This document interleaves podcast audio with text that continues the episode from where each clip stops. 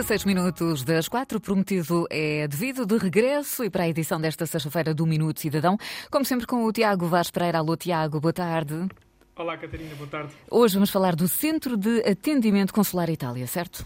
Exatamente, que entrou em funcionamento no dia 17 de junho. Eh, o Centro de Atendimento Consular para a Itália é uma parceria entre a Agência para a Modernização Administrativa e a Direção-Geral dos Assuntos Consulares e das Comunidades Portuguesas. O projeto vai abranger todos os cidadãos que necessitem de contactar e obter informação junto da secção consular da Embaixada de Portugal em Roma, cuja jurisdição abrange Itália, Malta, São Marino e Albânia, assegurando assim o atendimento através de telefone e e-mail nos dias úteis entre as 9 e as 17 horas, hora de Itália. O atendimento consular para a Itália poderá ser contactado através do número de telefone com prefixo mais 39 0645 23 88 00 e também do formulário que está disponível no portal das comunidades portuguesas. E qual é o, o papel dos centros de atendimento consular, Tiago?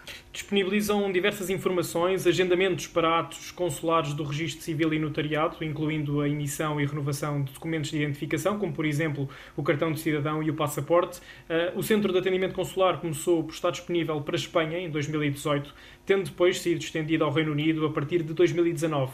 Em 2020 foi alargado à Irlanda, Bélgica e Luxemburgo e em junho de 2021 juntou-se então à Itália.